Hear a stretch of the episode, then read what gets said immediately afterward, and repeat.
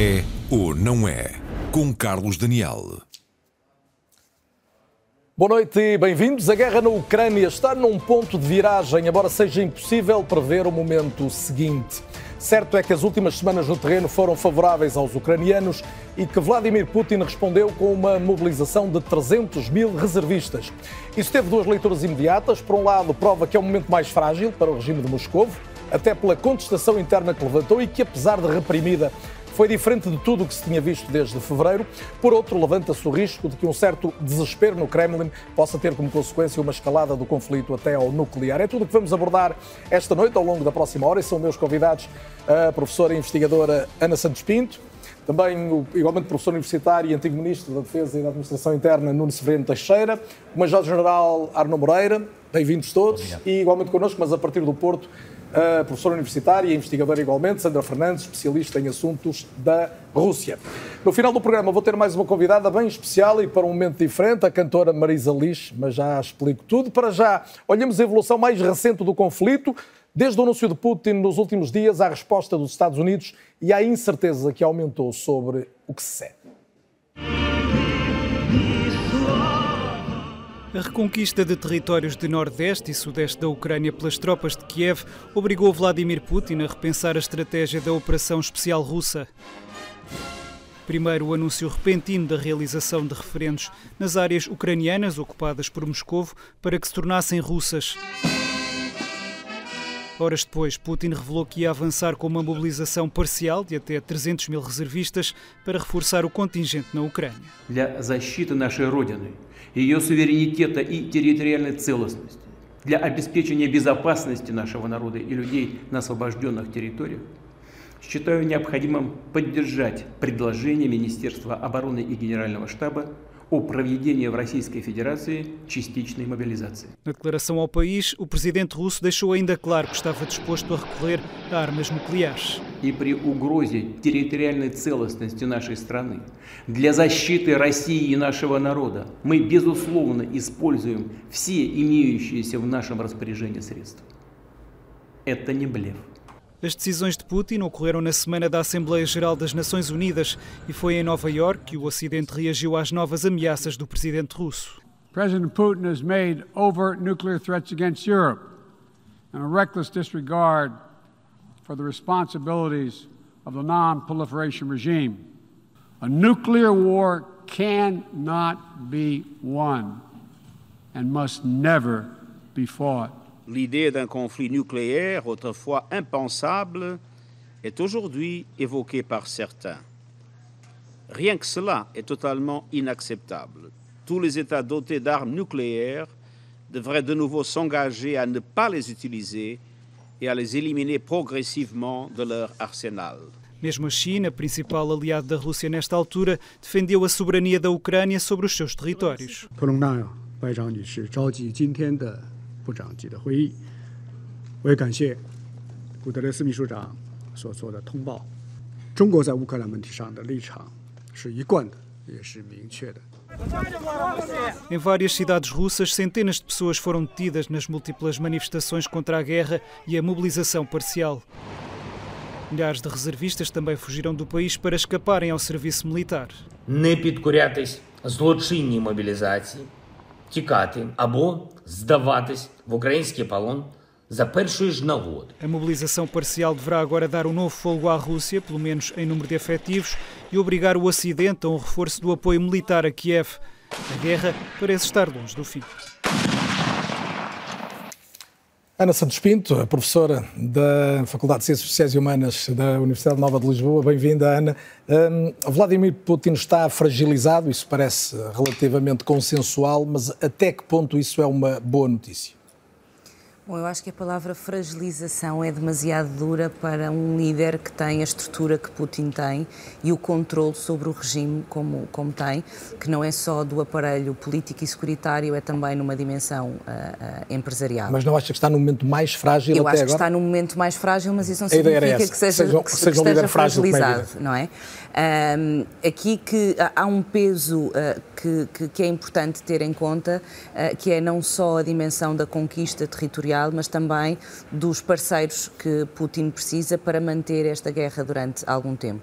Parceiros do ponto de vista interno, e ele tem sofrido algumas críticas e algumas críticas duras, por exemplo, do líder da Chechênia uh, e, e, daqueles que assumem uma posição pró-guerra uh, e, e, estas dimensões territoriais e militares uh, têm mostrado essa, essa vulnerabilidade. E são fissuras que nunca se tinham percebido até agora, não é? Não se tinham percebido porque elas também não demonstraram essa capacidade ao longo do conflito destes longos meses que temos até, até esta data. E depois temos os parceiros do ponto de vista internacional, duas economias importantes, como é o caso da China e, e, e da Índia, em que também a posição de neutralidade, não assumindo uma postura completamente pró-Rússia e principalmente no caso da China esta noção da soberania e da integridade territorial, que é parte da política externa chinesa, eu não me parece que isto mostre a vulnerabilidade e a fragilidade de Putin em si, mas a consequência e o desgaste que este conflito tem eh, e que tem do ponto de vista uh, uh, global. Acho que estamos muito longe do fim do conflito, estamos muito longe do fim destas consequências e muito longe do fim daquilo que possa ser um momento político-diplomático. Mas acho que é um erro nós pensarmos que Putin está numa posição de, de, de, de fragilidade que o possa levar a um potencial afastamento. Acho que isso é um erro. Na linha deste raciocínio, Nuno Severino Teixeira, boa noite e bem-vindo também, igualmente professor na Nova de Lisboa dirige também o Instituto Português de Relações Internacionais, o IPRI. Hum, na, na, sequência do que ouvíamos da Dana Santos Pinto e pensando nestas imagens que ainda hoje, ainda hoje todos vimos de milhares de russos a tentarem cruzar fronteiras, designadamente para, para a Geórgia, até para a Finlândia, e não tem razão o ex-primeiro-ministro finlandês quando diz que isto pode ser o princípio do fim de Putin? É demasiado cedo para dizermos isto? É demasiado cedo pode ser, mas uh, talvez ele tenha razão. Vamos lá ver. Uh, Putin uh, perdeu. Pode mesmo ser o princípio do fim? Eu penso que pode ser o princípio do fim. Nós não sabemos quando é esse fim. Isso pode demorar muito tempo. Mas sem dúvida nenhuma que há aqui um, um momento de, de viragem. Vamos lá ver. Putin perdeu todos os seus objetivos políticos. Putin queria dividir o Ocidente, o Ocidente está mais unido do que nunca. Putin queria afastar a NATO das suas fronteiras, com o alargamento da Suécia e da Finlândia, tem, as, tem a NATO às suas portas. Putin queria enfraquecer a Europa, eh, sobretudo pela sua dependência, e energeticamente a Europa está menos dependente da Rússia. Portanto, Embora ainda possa vir a sofrer eh, nos próximos meses. Não? É? Sem dúvida, mas e está bastante. muito menos dependente do que estava antes do Ao conflito. Ao ponto de estar a sobreviver sem os Nord Stream a funcionar. Depois, uh, uh, perdeu estes objetivos políticos e não está a ganhar os objetivos militares. É preciso também que se diga isto, quer dizer, Putin não conseguiu o seu primeiro objetivo, que era, digamos, aquela guerra relâmpago, tomar, tomar, tomar Kiev, Kiev de, derrubar, o derrubar o regime e, e, controlar toda a Ucrânia, não é? Depois passou a ser também isolar a Ucrânia do Mar Negro e o Donbass, e neste momento parece que estamos apenas no Donbass, depois daquele revés do, do, do navio almirante da frota, e agora esta perda de território para os. Portanto, também não está a ganhar do ponto de vista uh, militar. E agora aparecem duas frentes que até aqui ele não tinha, eh, enfim, não, não se tinha confrontado com elas e que também não lhe estão a ser favoráveis. A primeira é a frente diplomática. Se lembrarmos que no início do conflito uh, uh, Xi Jinping e Putin encontram-se e declaram uma amizade sem limites, essa amizade sem limites parece ter agora alguns limites, a tal ponto que, como vimos agora na peça, a China diz que a Ucrânia deve ter direito à soberania dos seus territórios. A, me, a mesma coisa se passa com a Índia. Portanto, daqueles que, na, do ponto de vista diplomático, poderiam apoiar a sua posição, estão talvez mais distantes e com muito maiores reticências em relação ao apoio diplomático a Putin. E agora tem uma frente que ele nunca pensou que tinha. Lembre-se, desde o início, Putin procurou esconder, uh, isolar a guerra da sociedade civil russa. Aliás, a começar pelo, pelo, pelo, pelo nome, não era uma guerra. Neste momento, com a mobilização parcial, a questão explodiu e ele tem neste momento uma frente interna muito difícil de gerir, com as saídas, eh, com os fluxos de saída, com os protestos nas ruas.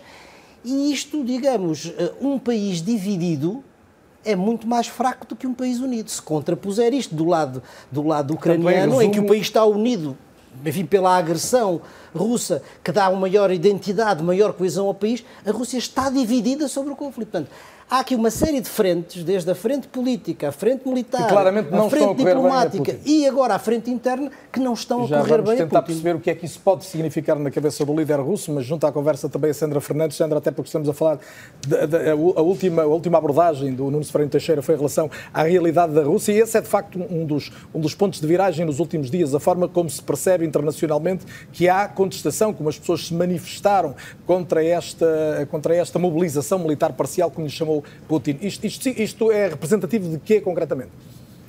Bem, muito boa noite de Boa noite novo. bem-vindo.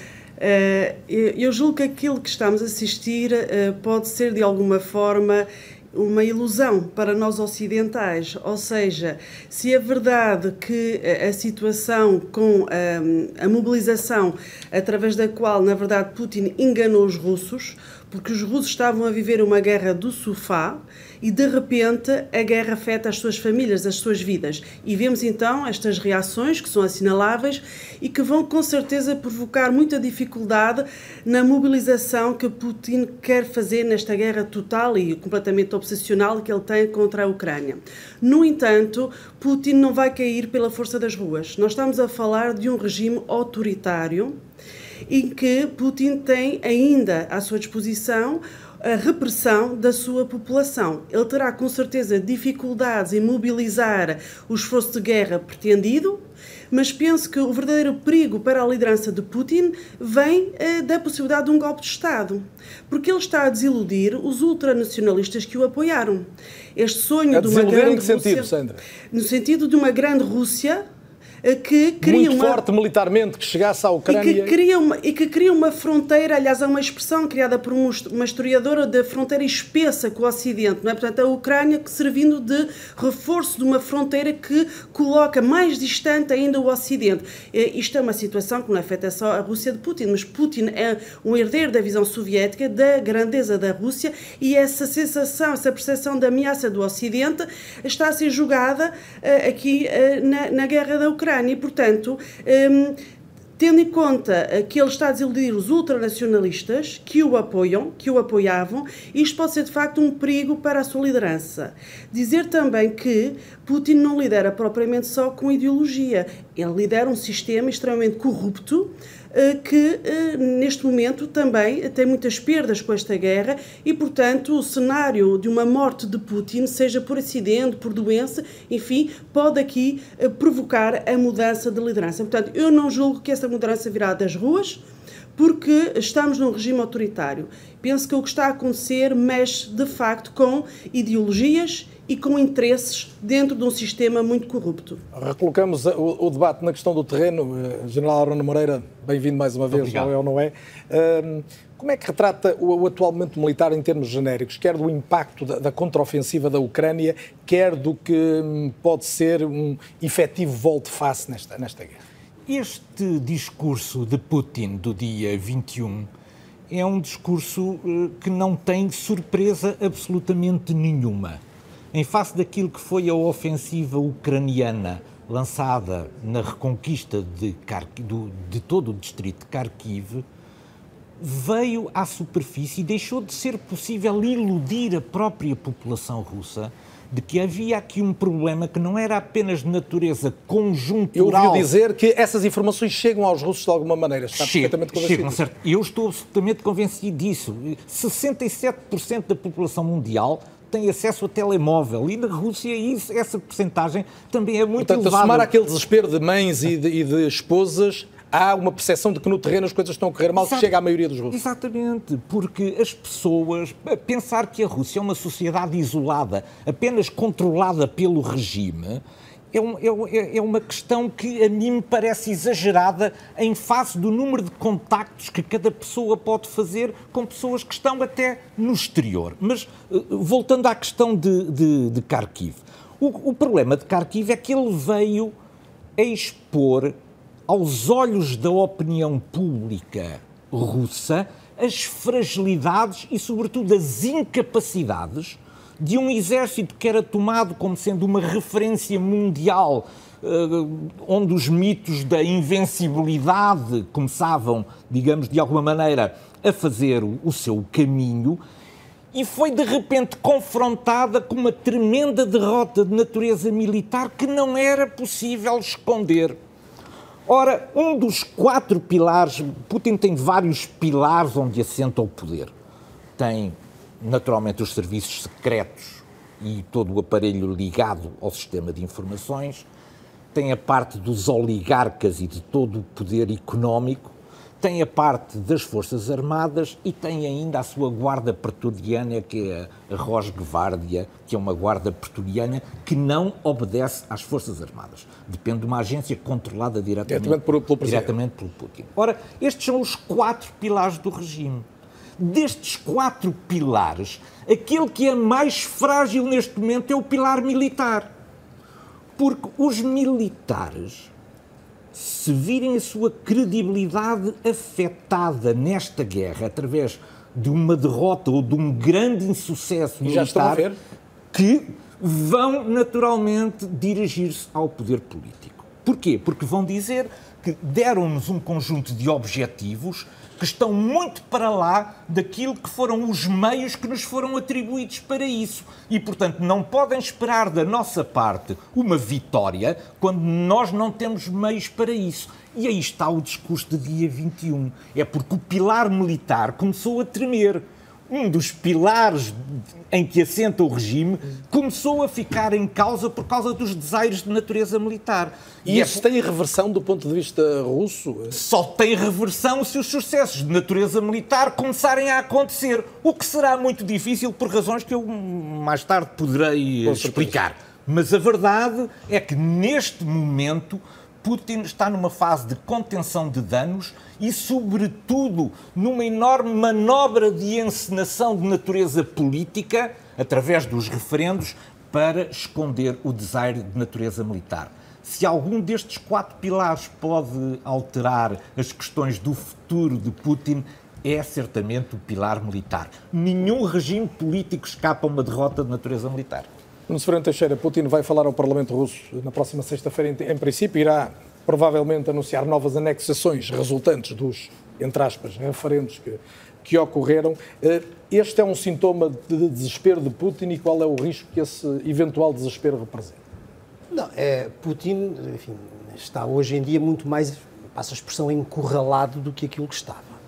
E depois, e, e depois, depois a radicalizar da, mais ainda. Exatamente. Depois da derrota militar, ele tem duas, duas medidas que procura, digamos, tomar para superar essa, essa derrota militar. Uma no plano político, que é justamente a, a, convocação dos referendos, e a outra no plano militar, que é justamente a mobilização, a mobilização parcial. E, portanto, desse ponto de vista, é a sua resposta. Será ela eh, eficaz? enfim, temos muitas dúvidas pelas razões que já aqui foram expostas. Mas eu gostava de acrescentar uma coisa àquilo que o Sr. General Arnaldo Moreira acaba de dizer e que, é, e que é o seguinte. Quando eu há bocadinho falei da frente interna, não me estava a referir apenas à rua.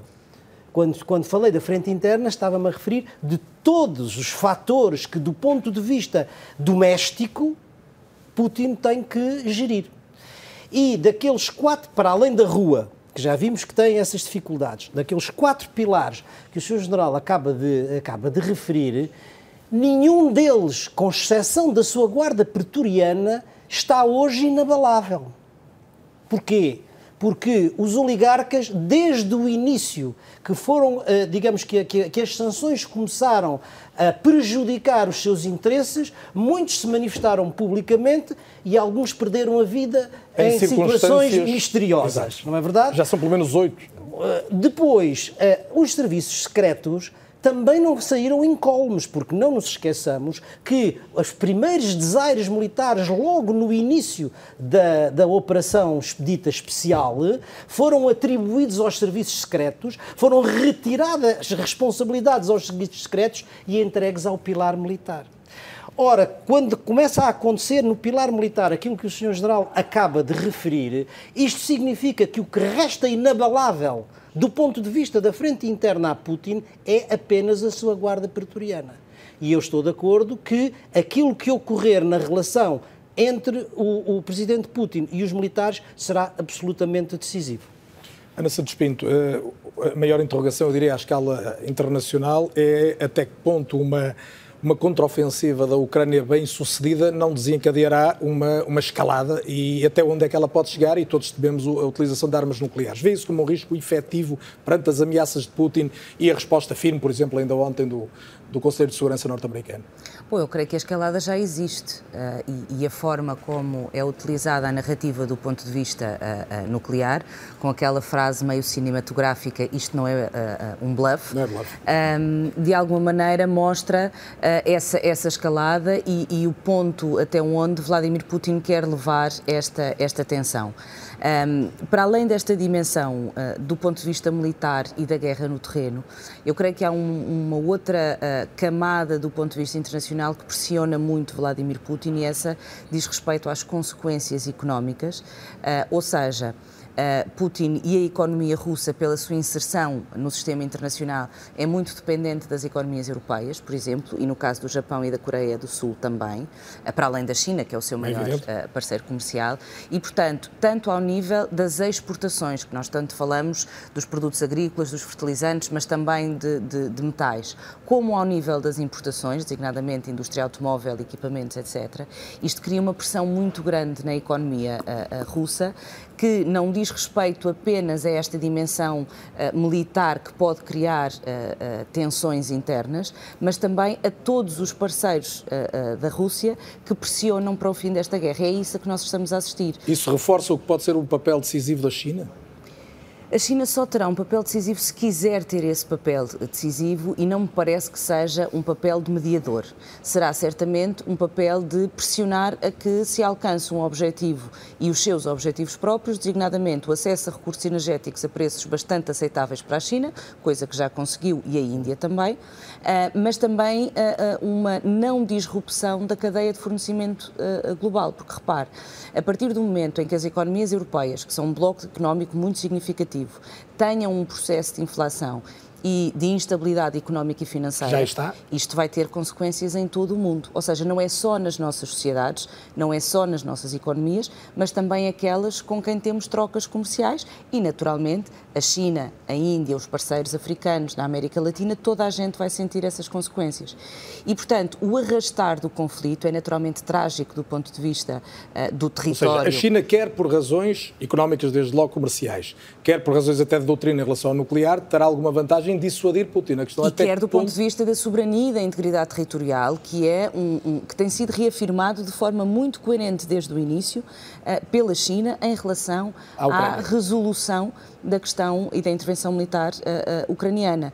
Uh, e, portanto, todos esses fatores levam a que, e está aí a chegar o inverno, que também acresce, o Sr. General saberá explicar muito melhor vamos, que eu, a, a dimensão de complexidade, tudo isto cria uma pressão muito significativa que um, eu temo que, de alguma forma, esta lógica de anexação e de inclusão da dimensão territorial da região do Donbass ou de uma parte significativa da região do Donbass enquanto território russo possa uh, gerar uma atitude mais uh, robusta e mais, eu não lhe vou chamar desesperada, mas uh, porque acho que temos que ser bastante contidos na forma como expressamos as emoções do ponto de vista político, mas acho que esta pode, esse sim pode ser para mim o ponto de viragem. É o momento em que esta dimensão territorial da anexação implique, a partir desta linha de fronteira, faz parte do território russo e, portanto, a, a defesa territorial e a, a, utilização da proteção de todos os instrumentos, como Vladimir Putin uh, referiu, uh, possa ser um, uma realidade. E, portanto, eu não, do ponto de vista da análise, nós não podemos retirar isso da equação. desta leitura, já vou querer ouvir a Sandra também em relação até, desde logo, ao efeito das sanções na Rússia, mas partilha desta leitura o risco Há, há, um, há uma linha vermelha para Putin? Eh, claramente, esta questão da, dos, do, enfim, esta resposta política dos, dos referendos tem essa consequência que é juridicamente, enfim, ainda que isto não seja reconhecido pois, por mais ninguém na, na, comunidade internacional, mas permite a Putin um sentir discurso, uma legitimação. Exatamente, um discurso de isto é território russo e, portanto, uh, estou a ser atacado no meu próprio território e isso, obviamente, terá alguma consequência. Mas ele terá a noção de que, neste momento, se, se, avançar para a utilização de armas nucleares, vai ter uma resposta. Eu tenho muita enfim, eu, eu, eu, ao contrário do que muitas vezes eu tenho ouvido dizer, Putin tem falado sempre verdade tudo aquilo que ele tem dito desde a invasão da Geórgia em 2008 à, à Crimeia em 2014 e depois as coisas ele tem vindo a fazer tudo aquilo que diz. Também, também usou muitas vezes a mentira como Mas, estratégia sim, guerra, com o início da guerra. Mas uh, ele, tudo aquilo que ele tem avisado, ele tem concretizado. E, portanto, é, o aviso tem que ser levado a sério e tanto foi levado a sério que próprios, os próprios Estados Unidos, ao mais alto nível, já fizeram uh, também esse, esse aviso e fizeram à, questão à Rússia. de avisar diretamente de avisar direto e pessoalmente ao mais alto nível, foi isso que foi dito. Agora, a mim parece-me que é pouco plausível a utilização de uma arma militar, eh, perdão, de uma arma nuclear mesmo tática no contexto daquela guerra. Porque uma coisa, repare-se, uma coisa é, é, é, usar a arma nuclear, como aconteceu na Segunda Guerra Mundial, a milhares de quilómetros de distância dos Estados Unidos, do outro lado do Oceano Pacífico. Outra coisa é usar uma arma nuclear numa área geográfica em que a própria população russa será afetada. E, portanto, as consequências, eh, não só humanas, humanitárias, mas as consequências políticas disso seriam de uma enorme irresponsabilidade. Já vamos retomar isso e ouvir o general Arno Moreira sobre o assunto, mas Sandra Fernandes, eh, retomando só a questão das, das sanções eh, e da, e da forma como os próprios russos sentem hoje, há um efeito hoje, há uma percepção pública, um sofrimento resultante das limitações à circulação de produtos e às, às cadeias de abastecimento em relação aos russos? Existe, sim, eh, faz sentir, embora eh, o discurso oficial de Putin é que as sanções não estão a ter efeitos, mas os números eh, mostram exatamente o contrário. A economia russa deveria ter crescido cerca de 3,5% este ano e está em plena recessão. Eh, as grandes multinacionais saíram do país, representavam uma percentagem muito significativa do PIB e, portanto, eh, também, enfim, a aparente ou a falsa robustez do rublo deve somente ao aumento do preço não é, da energia, que a Rússia ainda vende, e, portanto, eh, os russos sim sentem. Mas isso faz-nos regressar um bocadinho aqui ao estado de espírito dos russos, não é? Em que, enfim, até se pode falar de uma espécie de pacto social com esta liderança autoritária em que os russos estavam em modo de eh, sobrevivência, ou seja, eh, não necessitando ser necessariamente pró-guerra ou anti-guerra, mas que pudessem continuar com as suas vidas com esta situação de guerra que lhes era apresentada como uma mera, enfim, operação especial. Isto tudo explodiu, não é? Hoje a população russa já não pode negar esta guerra que está a acontecer e, como eu dizia há pouco, lhe está a chegar diretamente às suas vidas, às suas famílias. E, portanto, se até agora Putin não tinha que se preocupar com a, a dimensão económica, devido ao tipo de regime que tinha e ao tipo de pacto social que tinha com a sua população, eu penso que a partir de agora essa vertente da guerra, esse impacto, também eh, vai pressionar mais esta liderança, mas como eu dizia há pouco, não no sentido de a fazer cair, mas no sentido de lhe fazer rever os seus objetivos de guerra. Porque se é certo que Putin não tem outra alternativa se não apresentar uma vitória, eh, a margem de manobra que ele tem neste momento é obviamente muito diferente daquela que ele anunciou. Porque, eh, enfim, eh, os russos não são burros, percebem que Putin E o que é que perdeu. pode ser uma vitória nesta altura? Diga? O que é que pode ser uma vitória nesta altura? Uma vitória para Putin tem que ser uma redefinição novamente dos seus objetivos estratégicos. Foram, foram uh, diminuindo em escala, mas uh, Putin continua uma pessoa muito imprevisível, porque Putin está a perder e, eh, como dizia o Sr. professor Nuno Severiano Teixeira há pouco, não é? está encurralado e isso é o verdadeiro perigo. Também retomando a análise que fez a professora Ana Santos Pinto há pouco, temos aqui uma série de etapas que foram sendo transpostas que aumentam o risco, ou seja, a escalada... E também partilha da leitura do professor Severiano Teixeira há pouco de que Putin, no fundo, tem dado indicadores ou indicações daquilo que vem efetivamente a fazer, e falo disto retomando e pedindo a sua leitura sobre o risco de recurso a armas nucleares. Eh, Medvedev foi ainda mais claro, dizendo que a Rússia tem direito a usar armas nucleares ou, ou o aviso das consequências catastróficas feito pelos Estados Unidos uh, pesa? Eu, eu, penso que neste momento temos que nos recordar da personalidade do atual presidente russo e do, do poder que ele de facto detém. Ele uh, é uma pessoa muito uh, que tem uma visão do mundo muito deformada, muito desconectado das realidades e tem um perfil psicológico muito específico. E, portanto, isto, isto cria muita imprevisibilidade e aumenta, de facto, um, enfim, a nossa preocupação com a, a ameaça e a utilização efetiva da arma. Uh, General Arno Moreira, uh, vamos tentar olhar para, para, o, para o cenário do, do, conflito outra vez e perceber de que forma é que pode progredir esta reconquista de territórios dos ucranianos, ou pegando aquilo que deixou há pouco uh, como, como lançamento para o momento seguinte, como é que a Rússia pode reverter esta tendência dos últimos dias? Vai ser muito difícil, porque a construção, a transformação de números em poder de combate cabe no capítulo daquilo que nós chamamos a estratégia genética e é uma missão muito complexa e que demora muito tempo.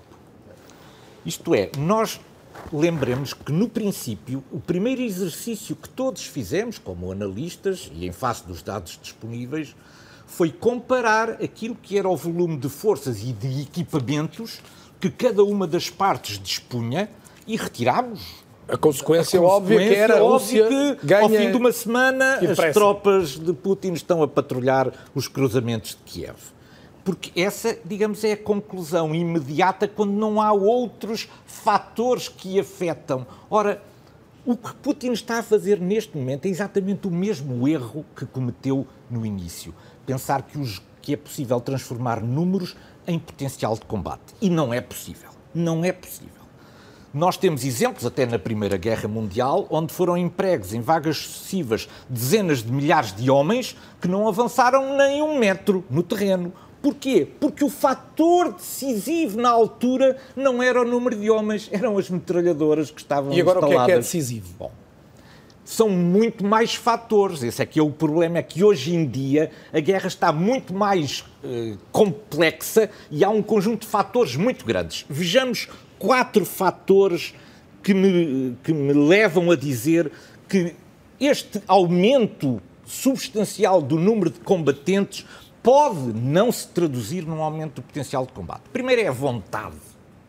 É que estes homens foram mobilizados para o combate uma semana antes, se eles tivessem vontade de ir combater, tinham-se alistado em batalhões voluntários a ganhar 2.500 euros por mês. Agora vão ganhar aquilo que ganham as tropas regulares do Exército. Portanto, eles não estão lá por vontade própria, eles estão lá porque estão obrigados. E a vontade é um elemento fundamental no crescimento do potencial de combate. A segunda é o treino. Estes homens foram convocados de emergência e já estão a chegar à Crimeia. Não tiveram treino absolutamente nenhum. Ora, tropa sem treino só pode conduzir a, a, a resultados terríveis do ponto de vista das baixas. A terceira questão é equipamento. Não há equipamento para eles. As fotografias a que tive acesso de uma estação de comboios nos Urais mostra que sob os vagões de caminho de ferro estão neste momento 20 a 30 caminhões de transporte de tropas. Esses caminhões, que eu identifiquei como sendo o AKZ 255, são dos anos 60. Isto é, a Rússia, para trazer novos equipamentos, foi aos depósitos buscar equipamentos de 1960. Os equipamentos. Estamos a falar de equipamentos, é. Os, o, quando estou, eh, eh, estamos a falar de. Não é armamento propriamente Armamento equipamentos, neste caso, armamento ou equipamento pesado para coletivo para as para tropas, mas também equipamento individual. Quando nós olhamos para os vídeos que são feitos e todos os dias distribuídos, todos os dias recebo vídeos com uma hora de diferença em relação aos combates que estão a ocorrer.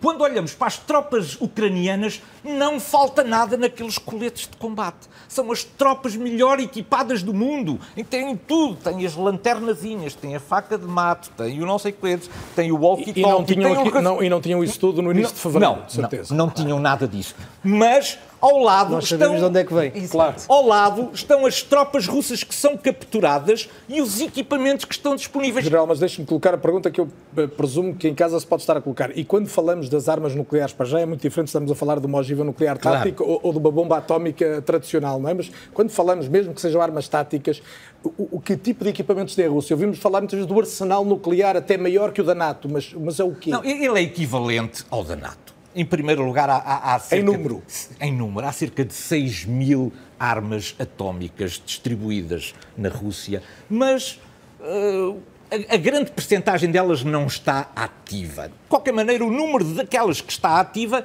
é muito grande. Simplesmente, o jogo nuclear foi feito, em primeiro lugar, para atores que são responsáveis e que agem de acordo com critérios objetivos de racionalidade. Não foram, não foram, o jogo nuclear não foi pensado para atores emocionais, como o líder da Coreia do Norte. Nós, neste momento, já temos esse problema, porque temos um líder emocional à frente de um país com capacidade com nuclear. nuclear. Não, isto não é novo. O que é novo aqui é que a Ucrânia não dispõe de dissuasão nuclear, porque não tem armas nucleares. O jogo nuclear foi pensado para o enfrentamento entre potências nucleares. E daí o efeito de dissuasão mútua, O efeito de dissuasão. Ora, quando de um lado tem a Rússia que tem equipamentos nucleares e do outro lado tem a Ucrânia que não os tem, o jogo nuclear não pode ser jogado. Ou só pode ser jogado se a NATO ou os países da NATO que têm equipamento nuclear puderem entrar no jogo. O senhor está a afastar a hipótese de Putin desencadear esse movimento? Eu não estou a afastar, ele pode fazê-lo, mas eu também não digo que a NATO vá responder exatamente no mesmo patamar. A NATO pode responder do ponto de vista convencional. Vou, vou dar um exemplo que já apareceu aí várias vezes por vários responsáveis militares de alto nível. Vamos, do ponto de vista convencional, afundar toda a frota do Mar Negro por isso é- exemplo. É, isso é possível, a NATO consegue. Claro, naturalmente que sim. Do ponto de vista militar, Do consegue. ponto de vista militar. Consegue com um impacto quase imediato. Eu não diria que é imediato, mas... Mas é num espaço de dias, por é, exemplo. É um espaço de dias, por exemplo. E eu estou absolutamente convencido que há um espaço de diálogo que, por enquanto, se encontra muito oculto, porque não convém a nenhuma das partes, entre os Estados Unidos e a Rússia.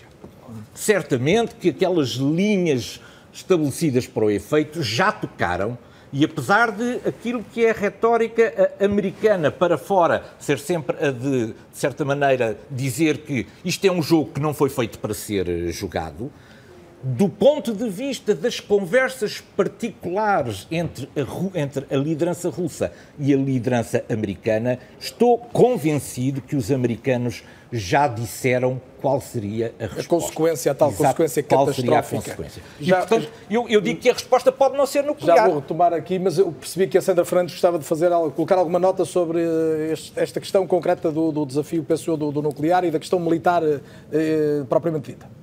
Certo, duas notas que me parecem aqui importantes para os nossos ouvintes, telespectadores, é que eh, o jogo nuclear eh, está a acontecer. Eh, está a acontecer nos moldes em que ele surgiu como uma grande revolução nas relações internacionais desde 1945. Ou seja, a Rússia tem, eh, enfim, permite-se esta guerra contra a Ucrânia porque tem um escudo nuclear. E os ocidentais permitem-se o apoio militar à Ucrânia porque podem exercer a dissuasão nuclear. Sem arma nuclear, esta guerra não aconteceria está a acontecer nos moldes que, que nós estamos a observar, porque há precisamente este equilíbrio nuclear dos dois lados.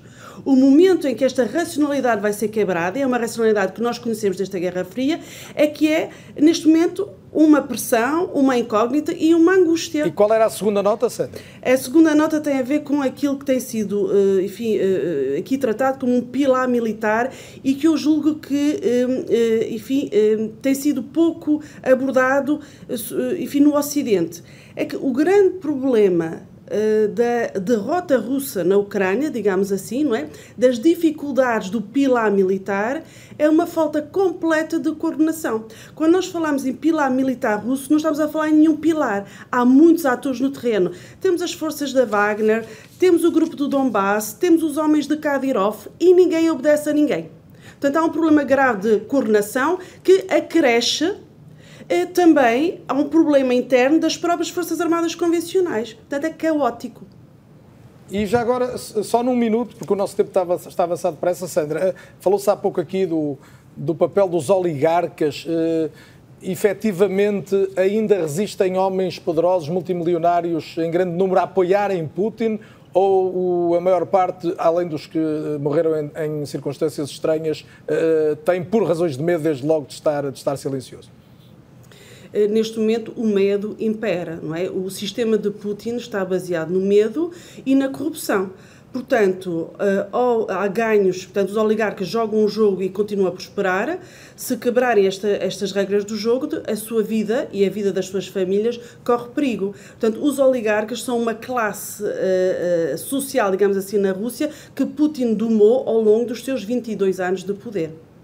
Nuno Teixeira, há pouco o general Arno Moreira falava aqui da, a nível diplomático, mas diplomático com diplomacia musculada, estar a haver aqui uma, uma informação muito concreta, desde logo dos, dos Estados Unidos à Rússia, do que pode acontecer. Ainda é possível que este conflito venha a ter uma solução não armada ou isso já é de todo, já lhe parece todo impossível? Alguém vai ter de ganhar esta guerra? Não, há três. Normalmente o que a literatura nos diz é que há três maneiras de acabar uma guerra. Não é? A primeira é a vitória decisiva de um dos, do, dos beligerantes e a capitulação do outro. Foi o que aconteceu na, na, na, na, Segunda Guerra Mundial com o Japão e a Alemanha. A segunda maneira de acabar uma guerra é através de um armistício, ou seja, um cessar-fogo que é suposto ser temporário, mas que depois se traduz num tratado que reproduz, digamos, a, a, a relação de forças naquele momento. Foi o caso da Primeira, Primeira Guerra, Guerra Mundial. Mundial. E depois há situações de guerras que não se resolvem que são frozen conflicts, quer dizer, uh, conflitos uh, congelados e que vão uh, lavrando ao longo dos anos sem que nenhuma das partes acabe por ter. O que eu acho que nós estamos aqui perante, uma, perante esta situação é que provavelmente não haverá nenhuma vitória decisiva de nenhum dos lados. Poderá haver um cessar-fogo, mas se houver, ainda não é este o momento. E não é este momento porquê? Porque nenhuma das partes acha que perdeu e nenhuma das partes ganhou ainda, do ponto de vista militar, aquilo que acha que é fundamental para impor a seu ponto de vista político à mesa das negociações. Portanto, o normal é que este conflito ainda se prolongue durante uh, algum tempo. É, ainda não ouvi sobre o papel da China. Uh, de que lado da história vai querer ficar Xi Jinping no fim disto? Vamos ver, a China está numa posição que é difícil, há bocadinho a professora Ana Santos Pinto estava a dizer isso, eh, porque, por um lado, eh, a China está próxima da, da Rússia no que diz respeito à contestação, à hegemonia americana e ao modelo que nós costumamos chamar de uh, internacionalismo livre, de, de, enfim, da ordem internacional liberal, baseada na economia de mercado, na democracia pluralista, no multilateralismo. Portanto, desse ponto de vista, tem proximidade com a Rússia para enfraquecer os Estados Unidos e a ordem liberal. Mas do ponto de vista económico, como há bocadinho foi chamada a atenção, a, a, a, China tem uma economia que é a segunda maior economia do mundo, a caminho, se calhar, de ser a primeira dentro de algum tempo, que está completamente interligada num quadro global com as economias ocidentais. E que, portanto, também está a sofrer nesta E que, portanto, também está a sofrer e que não lhe interessa a instabilidade política internacional porque isso afeta o seu desenvolvimento económico, como, aliás, já está a acontecer. Mas se o Carlos Daniel me permite, eu gostava só de acrescentar uma coisa a um elemento que o Sr. General Arno Moreira há, pouco disse e que tem a ver com aqueles uh, quatro pilares das forças uh, a primeira, de facto, é o moral, não a moral, como eu já muitas vezes tenho ouvido dizer, mas o moral uh, das tropas. Uh, uh, depois o treino, depois o, o, o, equipamento e o armamento, mas depois, a partir de uma certa altura, quando as guerras se prolongam, o material vai sendo consumido. E a Rússia já está na fase de ir buscar os tais equipamentos dos anos 60. Provavelmente já Qual está é o... sem muito dinheiro para regenerar o atual equipamento. Não é só dinheiro. É dinheiro e indústria e capacidade da indústria militar. Porque a partir de uma certa altura, quando todo o esforço, há, há falta, o esforço de guerra consome o esforço de guerra consome muito, é preciso regenerar. Ora, a tecnologia sofisticada que, o, que a indústria militar russa usa é muita dela ocidental e está sob embargo. E, portanto, a Rússia vai também ter bastante dificuldade em refazer o seu arsenal ao nível daquilo que as tropas ucranianas recebem, nós sabemos de onde. E, portanto, desse ponto de vista, mesmo do ponto de vista da, da, da, batalha convencional, o tempo corre a favor dos ucranianos, enquanto, obviamente, os Estados Unidos da América continuarem a alimentar as suas forças, as suas forças militares. Sobretudo os Estados Unidos, mas não apenas. A Europa Truss, também. A nova Primeira-Ministra do Reino Unido disse ainda há pouco tempo, Ana Santos Pinto, que neste momento é preciso manter e ou aumentar, se possível, o apoio militar à Ucrânia. E também disse, e este era o ponto de partida para a minha pergunta para si, que só vamos ficar descansados quando a Ucrânia triunfar. Ou seja, no fundo tem ligação com a pergunta que eu fazia antes. Neste caso, na Europa, a partir deste momento, só vale uma vitória da Ucrânia, uma vitória militar da Ucrânia? Bom, se me permite a expressão, todas as fichas do ponto de vista político foram colocadas aí e, e, só para acrescentar aquilo que o, que o professor Soriano Teixeira dizia, o discurso de Putin do dia 21 tinha duas componentes: a mobilização uh, parcial e o reforço da indústria militar. E, portanto, era a, a, mensagem à população que, do ponto de vista do investimento, a indústria militar era a prioridade exatamente por uma razão uh, de, de recuperação, mas que nós sabemos que não é possível quando não só não há tecnologia, mas como não há materiais e matérias-primas que, que, são regenerar, para, para, para regenerar e para para, e, e, e para recuperar. Um, do ponto de vista dos Estados Unidos, uh, é necessário nós agora também percebermos o que é que vai acontecer a partir de novembro.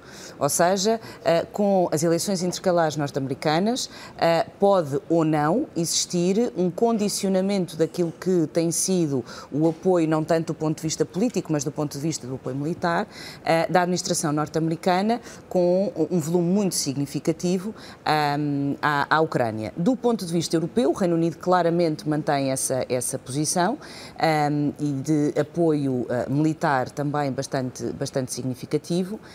Um, mas o acentuar desse apoio implica também um esforço de investimento interno e a economia britânica, tal como uh, as restantes economias europeias, não estão num momento particularmente claro. uh, brilhante. E depois, dentro da União Europeia, é necessário eh, percebermos como é que vai ser discutido o novo pacote de sanções a existir e a posição de cada um eh, dos Estados-membros. Designadamente um, da Nova Itália. Da Itália, da Hungria, claro, da Hungria, da Polónia, etc. Porque aqui, mais do que a questão com o alinhamento do, do, regime de Putin, eu acho que é preciso nós olharmos para as sociedades internas e para aquilo que uh, cada uma dessas sociedades vive neste momento. E, portanto, uh, uh, simplificarmos como o alinhamento em relação relação a Putin ou às relações privilegiadas, eu acho que, que, que, que pode gerar algum, algum erro de análise. E vamos ter um, tempo para perceber. Agora, a dimensão do ponto de vista dos valores da democracia e da liberdade foram colocadas pelos aliados uh, uh, da, da, Aliança Atlântica e pelos Estados Europeus, aliás, com a adesão, uh, com a proposta e com a aceitação da candidatura da Ucrânia à União Europeia. Se isso for colocado em causa, então aquilo todos estes meses foram, de alguma forma, em vão daí retomando a sua primeira expressão, as fichas da Europa estarem todas colocadas Exatamente. nesse resultado militar. Sr. General, tenho aqui não, não, mais de dois minutos, depois temos um momento final que eu quero recomendar desde já que, que acompanhem, mas uh, uh, para usar uma expressão de uma famosíssima série de televisão, Winter is Coming, não é? Está aí o, o inverno a chegar e isto muda, hum, altera de facto este jogo no terreno? Altera, altera significativamente e nós uh, vimos que logo no início da, da, da, da, guerra, a guerra começou atrasada, atrasada para aí duas semanas ou três semanas, porque o que estaria previsto, por causa da visita de, de, de Putin a Xi Jinping, ele queria iniciar a guerra só depois. Ora, essas, essas três semanas levaram ao degelo entretanto. Entretanto, começaram a chegar os dias de primavera e começou a ficar lama por todo o lado. A partir do, do, momento em que a lama se instalou no campo de batalha, só os movimentos por estrada se tornaram seguros. Ora, isso condicionou fortemente o avanço russo, o avanço russo e a forma do desenvolvimento, porque não se pode disparar quando estão todos em linha, não é? É preciso abrir e para poder abrir o dispositivo e ter poder de fogo disponível é preciso avançar por estes terrenos. Ora, o inverno e agora a estação das chuvas, etc., vai condicionar largamente aquilo que é parte do movimento. É por isso que nós assistimos a este esforço nesta fase final do outono, no sentido de garantir posições que depois possam ser melhor defendidas durante o inverno e que não impliquem o esforço do movimento. E é por isso que em 10 segundos temos que nos preparar para uma guerra que se vai prolongar. Vai prolongar, sim, certamente. Uma guerra que esperemos não seja guerra nuclear, obviamente, mas é o tema de uma canção que surgiu uh, quase saída de um, de um baú de criatividade inesgotável de um português desaparecido há quase 40 anos, mas que era de facto um músico e um, e um intérprete extraordinário chamado António Variações e que a Marisa Liz, que está agora em direto neste programa, recuperou há muito pouco tempo. Marisão, é um gosto grande tê-la, não é ou não é? O, o pretexto são dias difíceis noite, que vivemos. São dias difíceis que vivemos, mas com um, um, raio de luz, um sinal de esperança que às vezes a música pode trazer. Uh, uh, e, e conte-nos a história, uh, tão depressa quanto é possível, num, num programa de informação. como é que este tema estava, onde é que estava guardado e como é que lhe chegou? Antes de mais, boa noite a todos e obrigada pelo convite. É um gosto. Uh, este tema estava guardado uh, há muitos anos. Uh, os herdeiros acham que foi feito por volta de 83. Achamos que, que isto foi feito na altura da Guerra Fria, portanto, e que, e que o Variações estaria a escrever sobre isso, não é? E a compor esta canção sobre isso. Estava na sua caixa de sapatos, nas cassetes que ele gravava Uh, e passado tantos anos, uh, com tudo o que está a acontecer no mundo, apesar desta não ser a única guerra que houve, uh, desde a Guerra Fria até agora, acharam que estava na altura de nos mostrarem esta canção e esta mensagem que infelizmente ele não teve a oportunidade de passar. Está... A música sempre teve uma, uma, uma importância tremenda, acho eu. A música não a arte, um, em tudo o que envolve o ser humano. Portanto, também a guerra e a violência e tudo o que anda a acontecer. E é importante muitas vezes que estas palavras denunciem isso. Nós já vamos ouvir, peço desculpa Marisa, já vamos ouvir a, Marisa a cantar no, no clipe da, da, canção, mas eu, eh, quando encontrou esta canção, o que é que sentiu? Eh, desde logo a percepção de que havia ali uma tonalidade que, que o Variações permitia que, que, que coubesse bem na sua voz, não é? O que é que eu senti? Senti uma tristeza imensa disto ainda fazer sentido, de, de, sentir que a evolução do mundo acontece em tudo, menos emocionalmente, uh, e, e a nível da saúde mental. Portanto, a tecnologia está cada vez mais evoluída, os carros andam cada vez mais rápido, uh, nós temos computadores e robôs para fazer tudo e mais alguma coisa. A evolução é tremenda em tanta coisa e não é tremenda em nós. Uh, e quando eu ouvi esta canção, um, o meu coração começou a bater de forma diferente. Pela forma como ele escrevia, obviamente que todos sabemos o que é que está a acontecer, mas às vezes há pessoas que têm uma, como é o caso do António Varações, de ser um gênio, que, que tinha a particularidade de escrever as coisas de uma forma direta e poética que nos chegam ao coração de forma diferente. Uh, e a arte tem esse poder e sempre o teve e espero que continue a ter. Isto é uma mensagem de paz, obviamente, de todos.